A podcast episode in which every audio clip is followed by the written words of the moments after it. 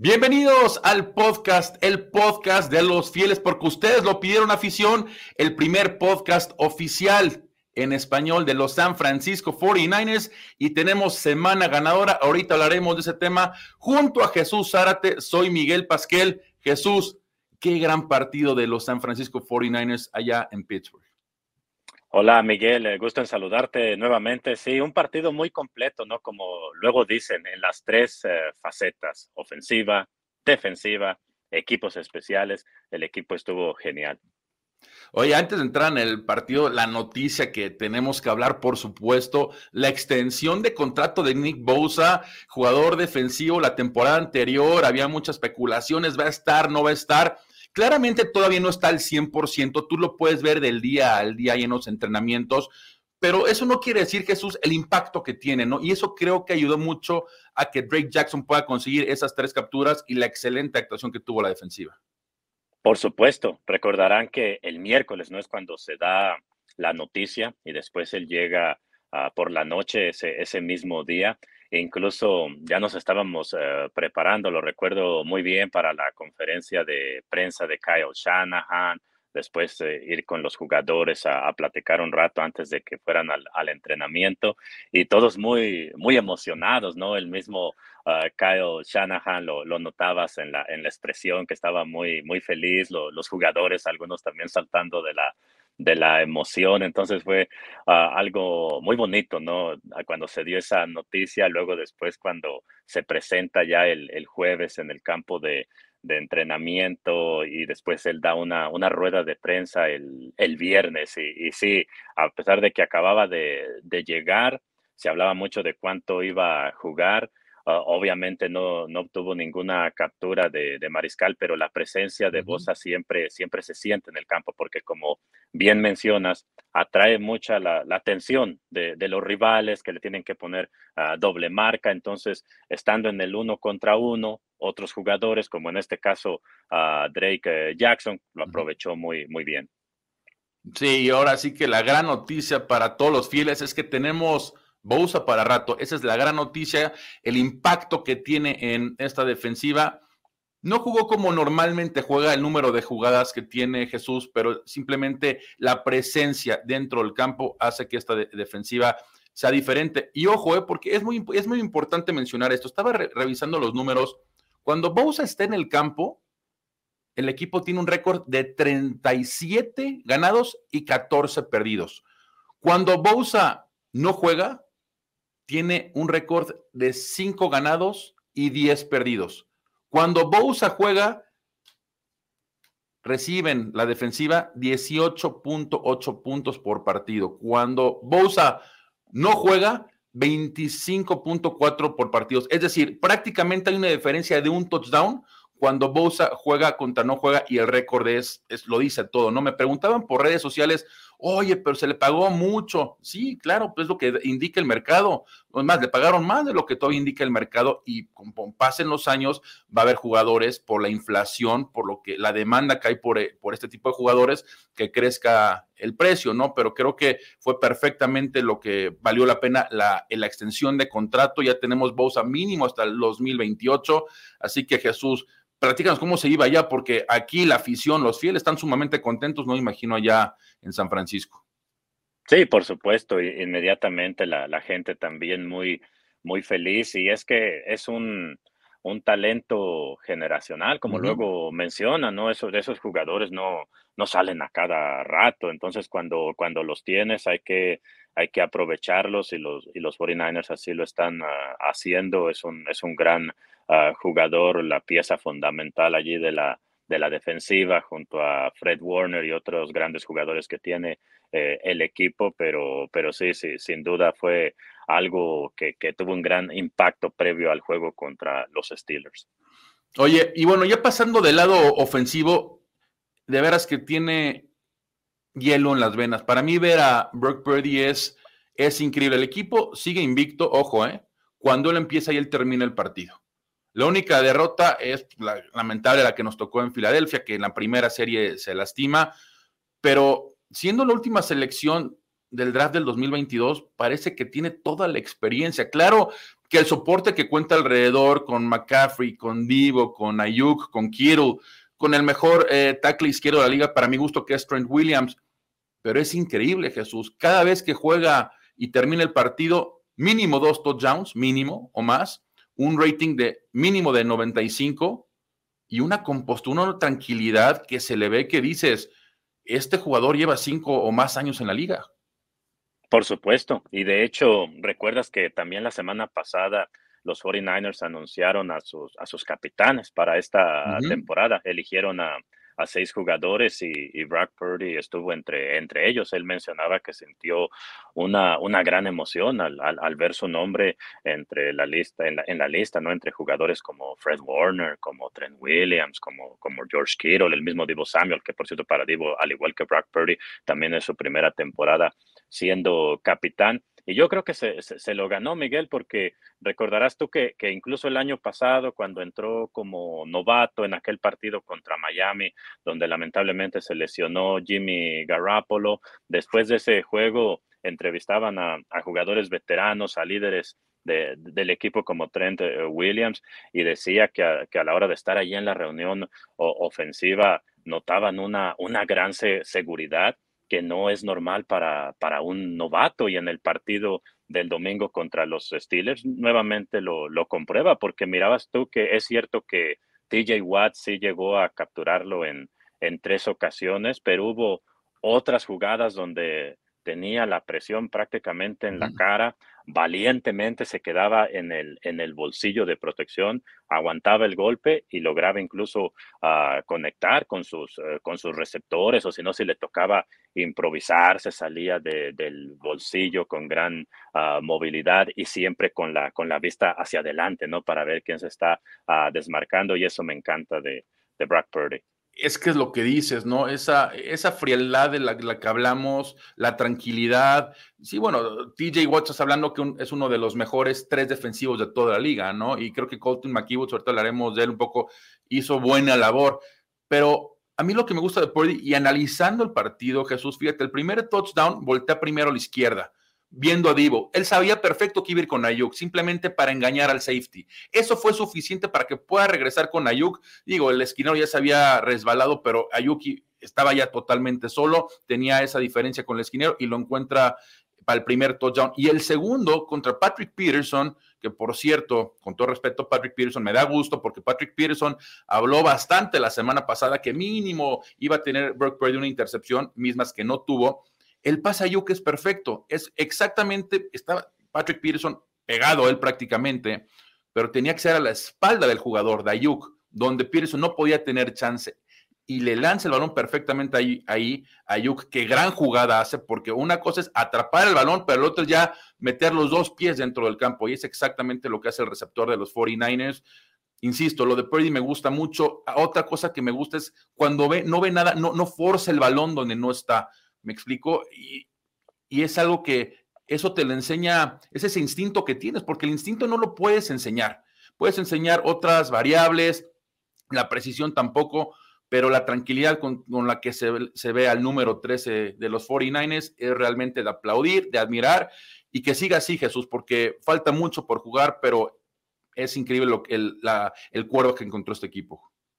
Sí, de acuerdo. Y ahorita que mencionabas eso de, de, Patrick Peterson, lo que dijo durante la semana, recuerdo que incluso a Brock Purdy le, le preguntaron ¿no? sobre las sí. declaraciones de, de, Peterson y dijo muy tranquilo cuando, porque recordarás ¿no? que Peterson uh -huh. mencionaba que iba a tener una intercepción, sí. que él ya sabía más o menos cómo iban las jugadas ofensivas de, de San Francisco y cuando le dijeron eso de la intercepción, a Purdy muy tranquilo dijo, bueno, veremos. Y después del, uh, del partido, ese segundo touchdown. Bueno, de hecho, lo, los dos que lanza, el primero es un gran movimiento, ¿no? De, de Brandon Ayuk, lo deja fuera de combate a Patrick Peterson y por por eso aparece absolutamente solo en la zona de anotación.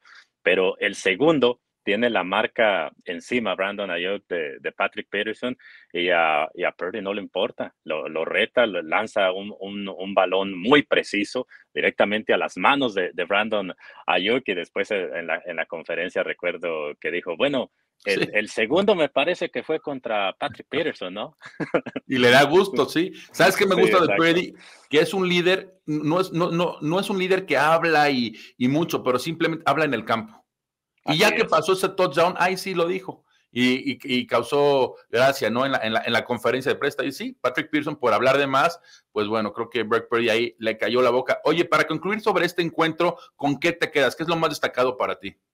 Yo creo que me, me, quedo con el gran trabajo en general de todo el equipo, porque tú sabes que es muy, es muy difícil que en, la, en las tres eh, facetas eh, tengamos un, un, buen juego. A veces va a haber eh, errores en, digamos, en equipos especiales o a veces en la ofensiva. Yo creo que fue un partido redondo para los 49ers, muy completo, la defensiva muy dominante y la, la, y, la ofensiva, como lo estábamos comentando, ¿no? Con Brock Purdy, con Brandon Ayuk, obviamente también McCaffrey, que tuvo un partidazo. Incluso eh, te das cuenta que fue un, partido muy completo porque no podemos destacar a solo uno o dos jugadores. Obviamente mencionamos lo que hizo Dre Jackson, lo que hizo Purdy, lo que hizo Brandon Ayuk, pero yo te mencionaba lo de, lo de McCaffrey, incluso Fred Warner. Recordarás, eh, Fred Warner prácticamente en la primera jugada del, partido, ¿no? Cuando los Steelers van por tierra con uh, Najee Harris y, Fred Warner identifica muy bien también Kinla en esa jugada hace un gran trabajo ah, porque ocupa doble, doble marca y entonces Fred Warner entra por el, por un costado de, de, Kinla y detiene inmediatamente a, Harris. Y yo creo que desde allí, Miguel, ah, la defensiva de San Francisco empezó a mandarle un, un mensaje a Pittsburgh, como dándoles a entender, este va a ser un, un día muy difícil para, para ustedes. Y así fue, ¿no? Así fue. Y ojo con Fred Warner porque también forza una intercepción. ¿Te acuerdas que se lanza y la tipea y eso hace que se haga la intercepción? Si mal Jufanga también. Exactamente. Jufanga. Charverius Ward tuvo la primera. David Ward, ¿eh?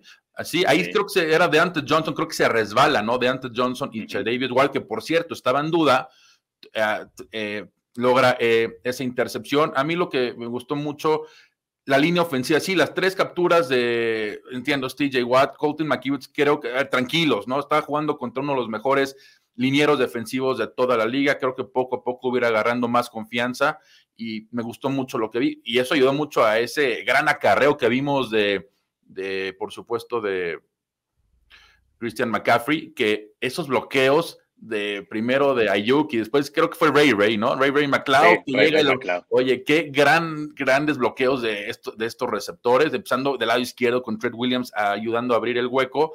Y pues bueno, en general, como dices, el trabajo en equipo. Algo que quiero destacar, Jesús, es Jake Murray, porque había muchas dudas en la posición de pateador. Lo que vimos, la poca muestra que tenemos, ¿por qué poca muestra? Porque una semana, hasta el momento va perfecto, ¿no? Y creo que pierna tiene. Sí, exactamente, ¿no? Estaba, estaba en duda, incluso eh, recuerdas que la semana pasada hablábamos, ¿no? De que habían firmado a Wright como de, emergencia en caso que no, no estuviera uh, Muri, pero lo manejó muy bien. Ese, ese estadio lo habíamos comentado que nunca es, es fácil eh, patear allí y estuvo perfecto. Sus uh, tres intentos de goles de campo, tres de tres, uh, también sus tres uh, puntos extra. E incluso también le preguntaban a Shanahan de ese tema y, y, decía que lo manejaron, porque recordarás tú que Wisnowski fue el hombre que llevó a cabo los kickoffs o las patadas de, de, de, salida, ¿no? Pero dice Shanahan que el plan es que eventualmente Muri lo, lo haga, pero como acababa de, de recuperarse de, de, su lesión, entonces le dijeron, ah, por hoy encárgate nada más de los goles de campo. Pues vaya excelente labor que hizo Muri. Oye, y, nada más quiero destacar este punto que es lo que no me gustó. Creo que es lo muy poco negativo que vi. Demasiados castigos, Jesús. 11 castigos. Me recordó el partido del año pasado, semana 1. ¿Te acuerdas ese aguacero que cayó en Chicago? creo que fueron 13 castigos para arriba de 100 yardas, ahorita fueron para 11, 11 castigos, creo que fueron 85, 87 yardas, una cosa así, pero son cosas que tienen que mejorar, ¿no? Lenore, e, esa serie que le dio un poco de vida a Pittsburgh al terminar la segunda mitad, son castigos que no puedes tener. Aquí se ganó cómodamente, pero cuando estás en un partido cerrado, no puedes tener tantos castigos. Sí, totalmente de, de acuerdo, ¿no? mencionas ese partido contra Chicago, precisamente ese juego el año pasado, por eso se, se perdió, más allá de, del clima que tampoco ah, ayudó, pero sí en un partido muy cerrado como fue ese ante Chicago, te puede salir caro, ¿no? Tantos eh, castigos, tantos pañuelos. Entonces, podemos decir que quizás en esta época del año, semana uno, temprano en la temporada, puede ser algo normal, pero hay que tratar de ir limpiando todo eso, ser un equipo disciplinado, mantener la, la concentración en todo momento, porque incluso a veces son eh, castigos innecesarios, ¿no? Que le dan al, al rival vida, prolongan la serie ofensiva y a veces terminan en, touchdown, como ese esa única anotación que tuvo a Pittsburgh. Entonces, sí, eh, totalmente de acuerdo contigo, es algo que tienen que eliminar conforme vayan avanzando las semanas. Oye, pues ya vamos a enfocarnos en el próximo encuentro, SoFi Stadium.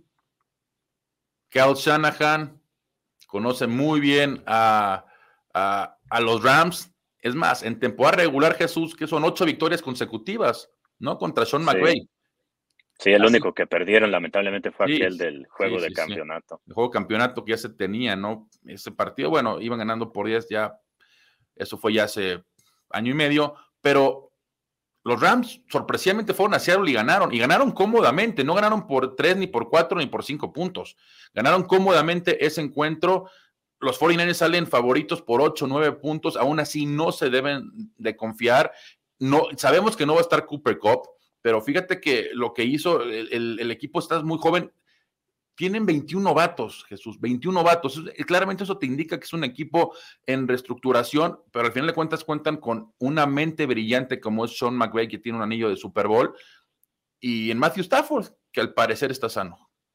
Sí, e, es un equipo complicado de cualquier manera. Ah, podemos decir que sí sorprendieron contra Seattle. Yo estaba viendo ese, ese partido. Estuvo, estuvo cerrado por ahí hasta el final del, tercer eh, cuarto. Estaba ganando, recuerdo, los Rams 17 a 13 y después se separaron en el último cuarto y no ya terminaron ganando 30 a, a 13, pero sí el equipo se miró bien ante unos Seahawks que tú sabes, fueron es un equipo que fue a la postemporada el año pasado, siempre es complicado ir a jugar contra ellos en su casa, entonces eso te habla de que los Rams obviamente en, ningún momento te puedes confiar, ¿no? En la, la, NFL al final lo, sabemos, Miguel, es una liga muy, muy competitiva y cualquiera le puede ganar a, a, cualquiera, puede, ser un, un, dicho que ya cansa o, redundante, pero es la verdad, es, es, es la realidad. Eh, sin embargo, yo sí creo que San Francisco obviamente es, favorito, ¿no? Por el equipo que tiene, lo que ha mostrado y simplemente si no se hacen daño ellos mismos, como lo estábamos comentando ahorita con el tema de, de los pañuelos o por allí algunos eh, errores, yo creo que sí deberían de, de ganar. Obviamente los Rams, como tú decías, perdieron algunos eh, jugadores, tienen varios novatos, algunas caras nuevas, pero sí tienen todavía como a, a los pilares, ¿no? Del, del equipo, por ejemplo, Aaron Donald, que es una pesadilla siempre enfrentarlo en la, en la defensiva y obviamente en, en, la, en la ofensiva tienen a, Matthew Stafford, que también es un mariscal muy confiable. Y lo que decías de, de Sean McVay, estoy de acuerdo contigo, es un excelente entrenador. Entonces, siempre que tú tienes esa, esa combinación, ¿no? De un buen entrenador en, en jefe, un buen mariscal, y si le agregas a un gran defensor como Aaron Donald, yo creo que siempre vas a tener oportunidad en cualquier partido, ya sea si no eres favorito de sorprender o de tener ah, posibilidades de, eh, de, ganar. Y mira, estaba revisando el roster de los Rams porque cuando no está Cop, yo pensé que Higby, el ala cerrada, iba a ser la principal opción, pero no, es, fue el novato Puka Nakua que tuvo, sí. si no recuerdo, fueron 10 recepciones, arriba de 100 yardas, fue seleccionado en la quinta ronda. Recuerda que los Rams habían apostado mucho a la agencia libre y por eso no, tenían, no han tenido selecciones en los últimos cinco o seis años en primera y segunda ronda. Y ojo con este jugador, ¿eh? porque, insisto, había mucha incertidumbre. Creo que Ward, el North tienen que estar muy, atentos. Eh, los linebackers, Fred Warner, para mi gusto, el mejor linebacker de la liga. Ahí con Higby por, en medio. Eh, Donald, como lo acaba de decir, es una pesadilla para, para, cualquier línea ofensiva saber de qué lado de, la línea se va a colocar Donald. Si McKibbet ya tuvo una tarea sumamente difícil contra Watt, pues no les queda nada más que enfrentar otra, yo creo que todavía más difícil, ¿no? Eh, a Aaron Donald, así que estar muy atentos, usar muy bien a Christian McCaffrey como lo usaron, ¿te acuerdas la temporada pasada que tuvo touchdown recibiendo, corriendo y lanzando, jugar, jugar con lo que tienes, jugar con esos socios que tiene el quarterback Brock Purdy y no forzar las cosas, porque algo Jesús que me ha dado cuenta, y lo sabemos, ¿no? Este sistema de Shanahan con Brock Purdy al mando no es el, juego vertical, el juego de un, un, pase de 40, 50 yardas por el aire, ¿no? Es encontrar esos espacios que te dé la defensiva, aprovecharlos y tener las yardas extras después de la recepción. Sí, así como ha sido la historia de los 49ers, ¿no? Con esa ofensiva de, del oeste en aquellos eh, años de los 80, de los 90, con este jugador que tengo a mis, a mis espaldas, ¿no? A, a, Jerry Rice, ¿no? Y esos grandes, grandes jugadores que tú les dabas un pase en cortito y ellos convertían ese pase de 5 o 10 yardas en 30, 40 yardas e incluso hasta llegaban a veces a anotar. Y es lo que vemos hoy en día también con, con Shanahan, ¿no? Pases en corto que de repente los, todos los jugadores que tiene San Francisco en este momento son capaces de, adquirir esas yardas después de la, recepción. Hablamos de los George Kittle, los, Brandon Ayuk, Divo Samuel, ni se diga, ¿no? Sabemos eh, eh, que es un hombre que cuando recibe el balón Ah, rompe muchas uh, tacleadas, entonces sí es una característica que han tenido los 49ers eh, por, mucho, por mucho tiempo, Miguel. Y sabes qué importante ganar el juego divisional, sabemos lo importante que son los juegos divisionales, porque después Jesús de ir a, SoFi, que por cierto espera una marea roja, ¿eh? se espera una marea roja como normalmente cuando van ahí al sur de California los 49ers, pero después tienes tres juegos en casa y viene semana corta la próxima semana. ¿No? Hay que recordar que debutan en casa en Levi's ante los New York Football Giants, que en el primer partido se vieron desaparecidos, Dallas los borró por completo. Después eh, son los Cardinals que van a visitar a SoFi. Los vi bien, digo, lo, poco que vimos contra el equipo de Washington, y después espera un juegazo, Jesús, un juegazo, domingo por la noche, Sunday Night Football, los archirrivales los Dallas Cowboys visitando a Levi's. Así que hay que aprovechar este juego de, visita, juego divisional, ponerse 1-0 en la división para poder este, estar listos para enfrentar esos tres juegos en casa. Sí, eso es esencial porque eh, también recuerdas tú que los últimos eh, dos años San Francisco inició lento, ¿no? Y, eso, en, eso hacían énfasis los, los jugadores, decían, este, este año hay que tratar de, arrancar eh, rápido, porque después esos, esos partidos que, que pierdes en la semana uno, en la semana dos, temprano en la, en la temporada, después te pueden costar eh, no tener la, ventaja de, jugar en casa durante los, eh, los playoffs, ¿no? Como eh, ese partido que mencionábamos en Chicago el año pasado, el, juego aquel contra, contra Denver, donde recuerdas que también se perdió de manera muy cerrada. Y al final, al final esos partidos fueron la diferencia para que Filadelfia terminara sembrado número, número uno y, se jugar el juego de campeonato en, en, la, en la casa ¿no? de, de los Eagles. Y, en eso hacían énfasis los jugadores el otro día cuando se estaban preparando para enfrentar a los Steelers, ¿no? en tener un inicio rápido. Y sí viene ese partido contra los Rams y muy importante esa, esa semana corta, ¿no? porque es algo de lo que siempre mencionan también los, los jugadores. A muchos no les gustan esa, esas semanas cortas porque te cambia toda la, la rutina, Miguel. Tú estás acostumbrado a que si juegas de un domingo al otro domingo a que entrenas uh, miércoles, jueves y, viernes. Y entonces al jugar en jueves te, te altera todo ese, ese, ese, calendario, esa rutina que ya, uh, que ya tienes, aunque también decían que del otro lado de la moneda te da el descanso ese, ese fin de, de semana. Entonces podemos decir como una pequeña semana de descanso, ¿no? Después de, de pasar todo, por todo ese trabajo de tener que jugar en una semana corta. Exactamente, no, y sabes que también el, los viajes son largos de San Francisco cuatro y media, cinco horas en avión, o sea, vas de costa a costa prácticamente. El regreso, ahí estuviste nueve horas, diez horas en avión, el ida, el regreso. Obviamente sabemos que Los Ángeles es un vuelo corto, una hora cuando mucho, yo creo, hora y cuarto, exagerando, pero sí, tienes, juegas y después regresar a casa y entrenas lunes, martes y miércoles, porque platícanos Jesús para poder terminar. Juegas el domingo y juegas el siguiente domingo.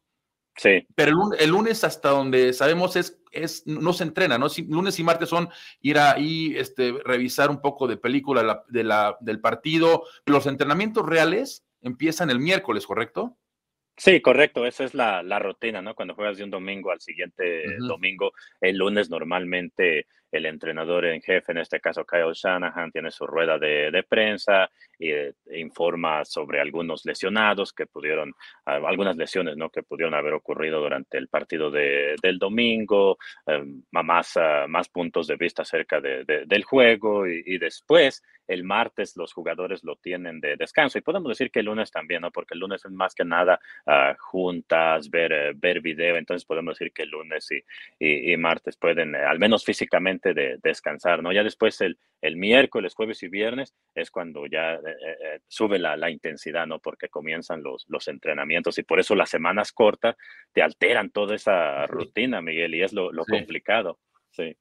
Sí, y sabes que me gustó mucho, también importantísimo mencionarlo, del juego en Pittsburgh, no hubo lesionados, Jesús. Sí, solamente se, se reportó por allí Ambry Thomas, que salió con una conmoción cerebral, pero de hecho ayer Shanahan, precisamente en, esa, en esas conferencias que te menciono, ¿no? Después, del, al día siguiente, después del partido, decía que por lo pronto ha pasado todas las evaluaciones que le han hecho, entonces parece que todo, todo va bien.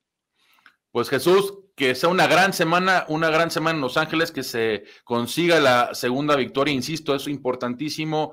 Juego divisional al final, estos juegos divisionales son los que depende del récord, te permite ganar la división. Vamos semana contra semana, sabemos que la semana que entra es corta, vienen tres juegos consecutivos en casa después del juego en los Rams, así que a disfrutar la semana, a seguir apoyando al equipo. Por favor, manden sus fotos eh, a Jesús, a Maiko, Pasquel, redes. ¿Nos repites tu red social, Jesús, por favor, de Twitter? Sí, sí con mucho gusto. Ahí estamos como arroba Jesús 87, tanto en Twitter y también en, en Instagram. Perfecto, y a mí me encuentran como arroba Maiko Pasquel, así que manden sus fotos, por supuesto, durante la temporada, Jesús, vamos a tener invitados, de todas las partes del país para que convivan con nosotros, que nos den sus comentarios, anécdotas, cómo viven el juego, dónde se juntan para verlo, en fin, todo lo que quieran compartir con nosotros, adelante. Y Jesús, no me queda nada más que desearte mucha suerte en la transmisión, que venga la segunda victoria y nos escuchamos la próxima semana. Muchísimas gracias, Miguel. Así es, ahí estamos a la orden. A nombre de Jesús Zárate, soy Maico Pasquel. Esto fue el podcast de los fieles.